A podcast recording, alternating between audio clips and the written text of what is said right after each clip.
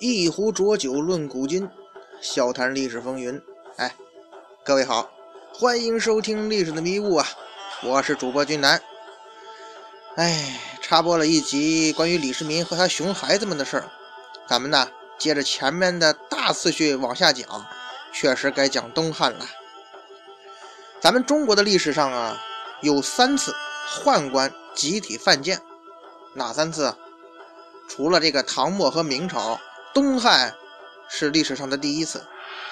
不过这东汉吧，还有第一女子天团，嘿嘿，那就是窦邓颜良四大天后。所以呀，东汉的故事正在进行中。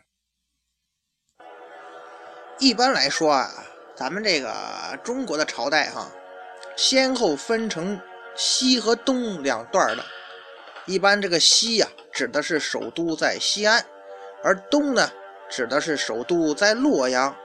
一般这西边的兄弟要比东边的牛一点啊，比方这西周啊、东周就这样，西汉、东汉呢也差不多。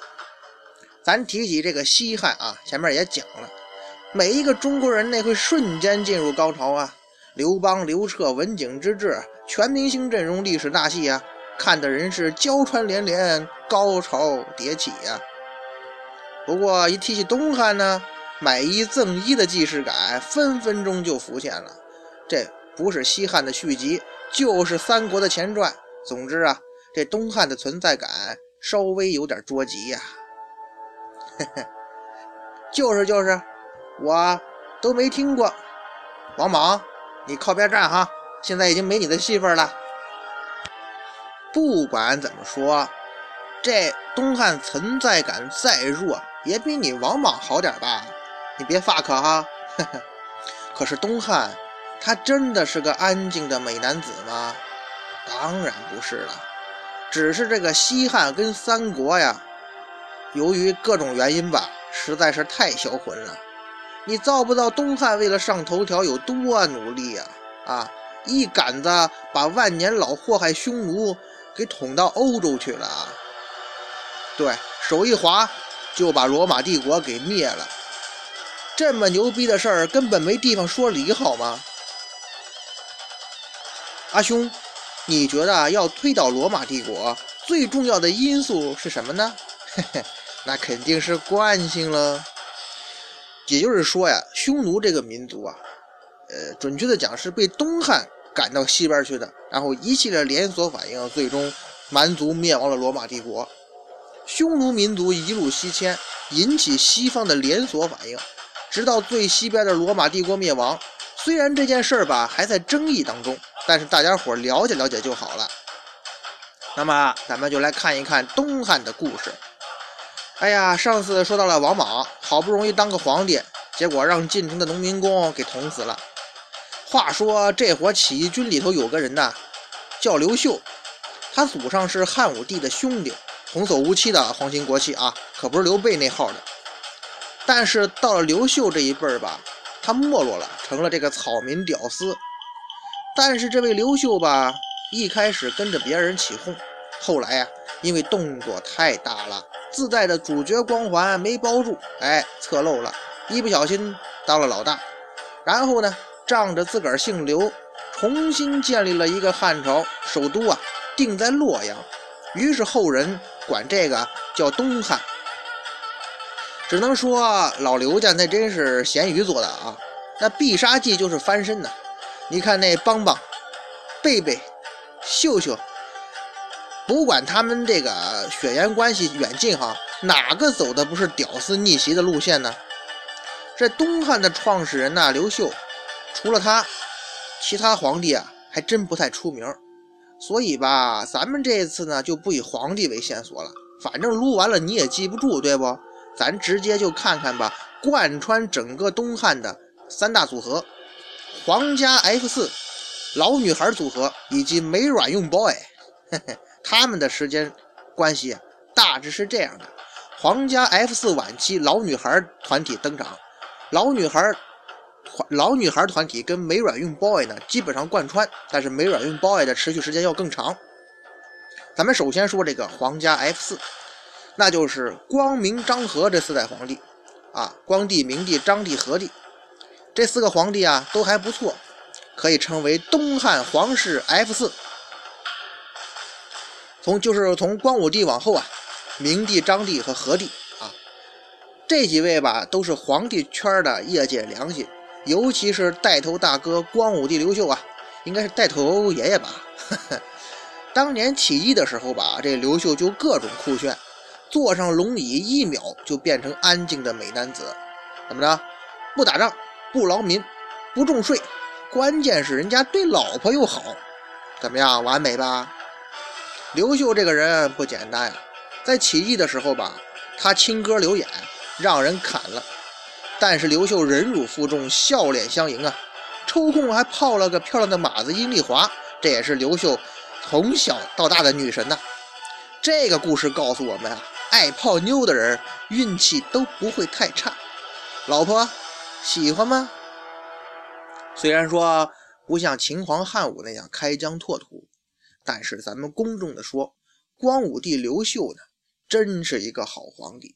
他死的时候呢，还来了一句说：“我呀，对人民还不够好。”哎呀妈呀，我死了算了，哈哈真是中国好皇帝呀！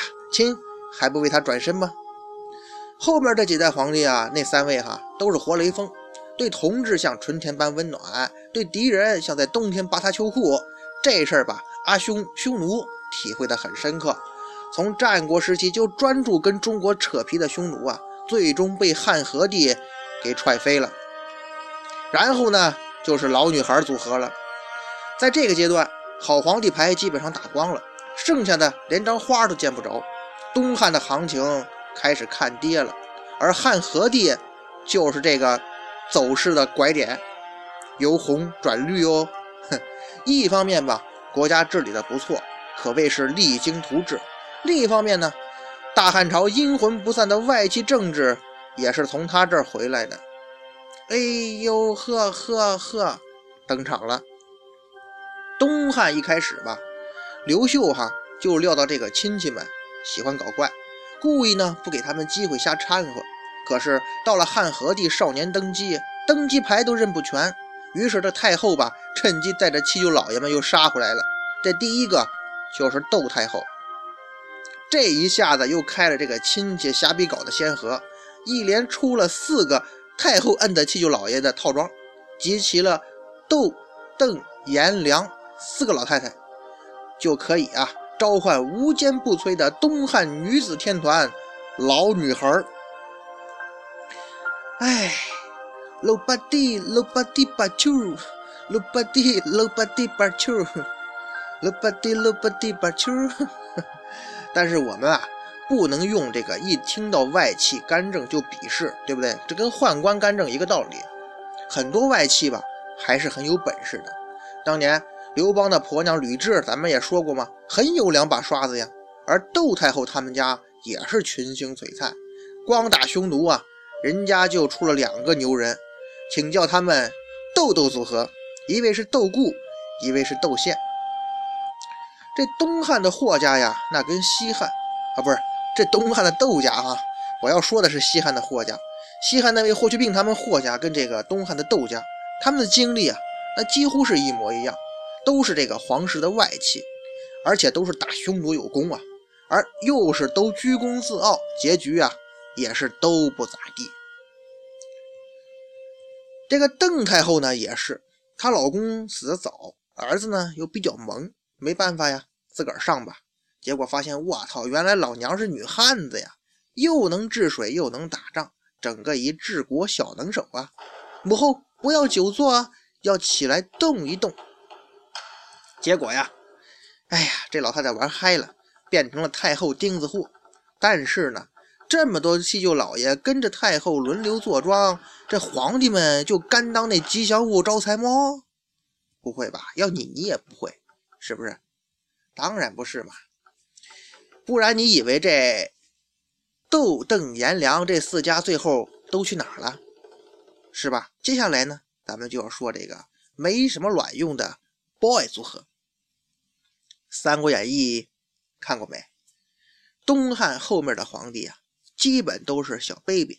为啥呀？很傻很天真呐。那话咋说的嘞？谁用谁知道。这帮亲戚们吧，喜欢利用小皇帝来上位，霸占朝政。小皇帝长大呢，就会很不爽，想找人来帮忙。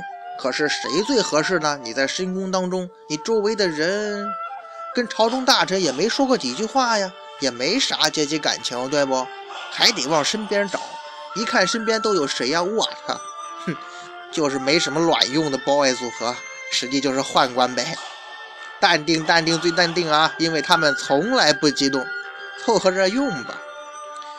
其实咱们要说明一下的是吧，宦官这个词儿啊，以前并不是专指的太监，只是宫里的服务员都叫宦官。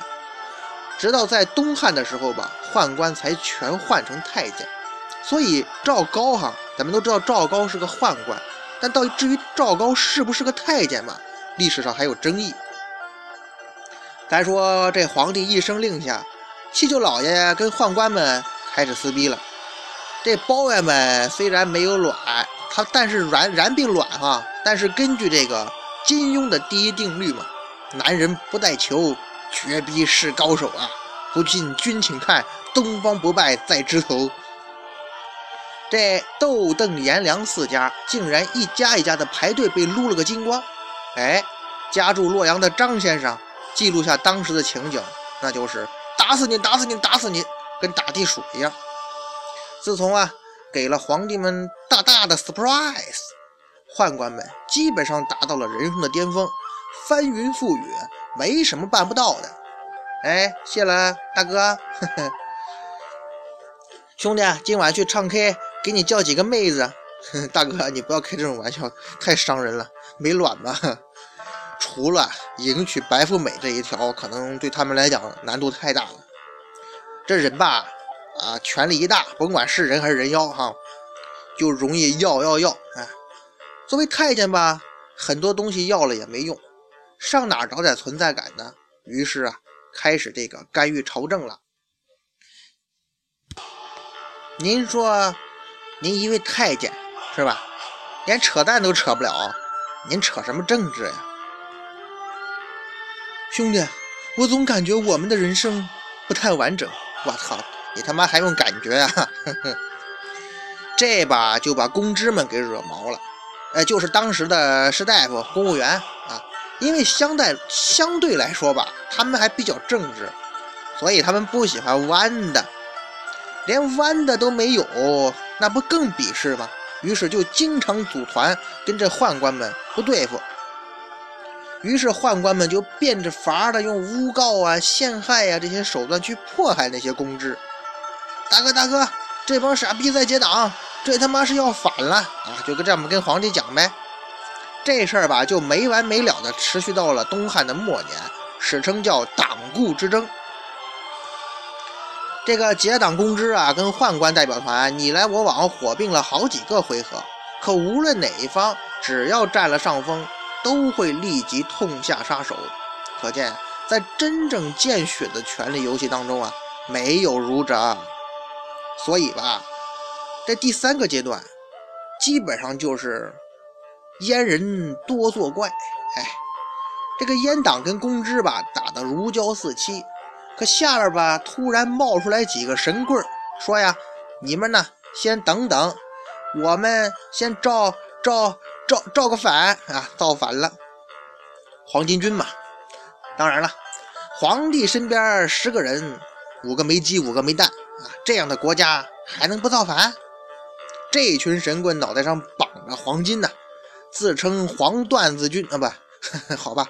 这就是中国历史上最大的一次农民起义——黄巾起义。哎，要让黄段子布满天下。这次起义啊，大家也知道哈，最终还是被镇压下去了。但是在这个扫黄的过程当中啊，哈，随随后包括随后的时间里。冒出来很多超级英雄啊！正所谓高手在民间，有这个卖拖鞋的、杀猪的、杀人的，还有在市区买不起房住乡下的啊！那几位不是说你们啊，借着打黄巾军吧，升级长经验，这帮人个个都骚动起来了。所以吧，造反虽然被镇压下去了，但是呢，真正的乱世才刚刚开始啊。黄巾起义完了之后吧，东汉也走到头了，宦官们和公知的下场继续撕逼。哎，有个叫袁绍的公知吧，他本来是个高富帅，但是脑子吧有点问题。为了彻底消灭宦官，从遥远的西北叫过来一个胖子。哎呀，这就好比吧，一群鸡仔在抢米，对吧？啊，有只傻鸡吧，非要喊只猪来帮忙，那结果呢，肯定是所有鸡都被猪一屁股给坐飞了呗。这只猪叫董卓，思密达。后边的篇章还需要预告吗？悲剧啊！东汉的故事就到这里了，接下来，哎，诸葛先生，你确实买不起市区的房子吗？But 我有书童。可是你买不起市区的房子呀，我的朋友都是文化名人。但是你真的买不起市区的房子，我上知天文，下知地理，可可是你就是买不起市区的房子。哎。诸葛先生，你你真的买不起市区的房子？你啊，好好好好好，各位各位，咱们下次再见啊！你真的买不起市区的房子。